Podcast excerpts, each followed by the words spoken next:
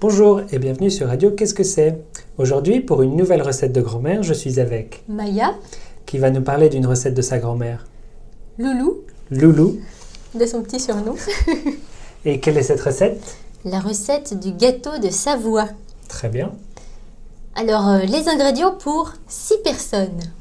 125 g de sucre, une cuillère à café bombée de sucre vanillé, 4 œufs, 55 g de farine, 55 g de fécule de pommes de terre et une pincée de sel.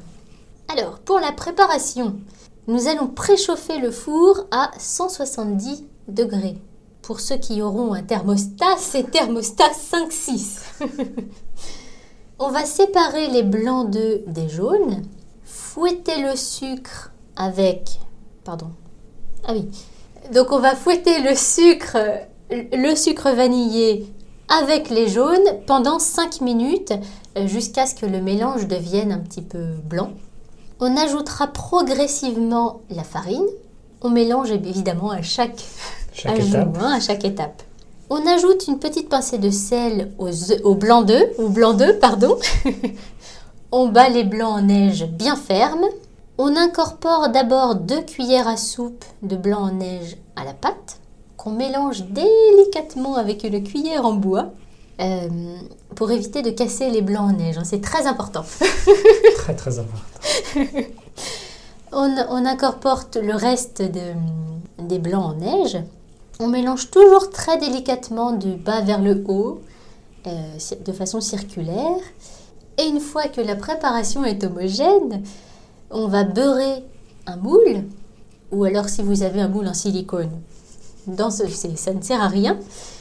Euh, on peut ajouter une petite cuillère de, de soupe, euh, une cuillère à soupe de farine pour éviter que ça colle au bord. On tapote bien pour que ça se répartisse dans le moule, hein, la farine, on est d'accord. Et on verse la préparation dans le moule. On va mettre au four pour 30 minutes. Pour vérifier que le gâteau est cuit, nous allons prendre un couteau et nous allons enfoncer la lame au cœur du couteau.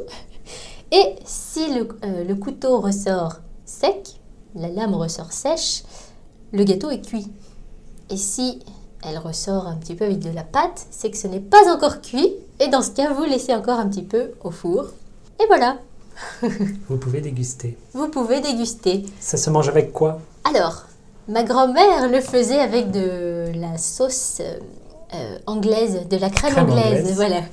Euh, une crème à la vanille, ou alors elle faisait aussi euh, co- comme des îles flottantes, entre guillemets, avec des blancs d'œufs euh, en, en boule comme ça, euh, sur de la genre crème anglaise.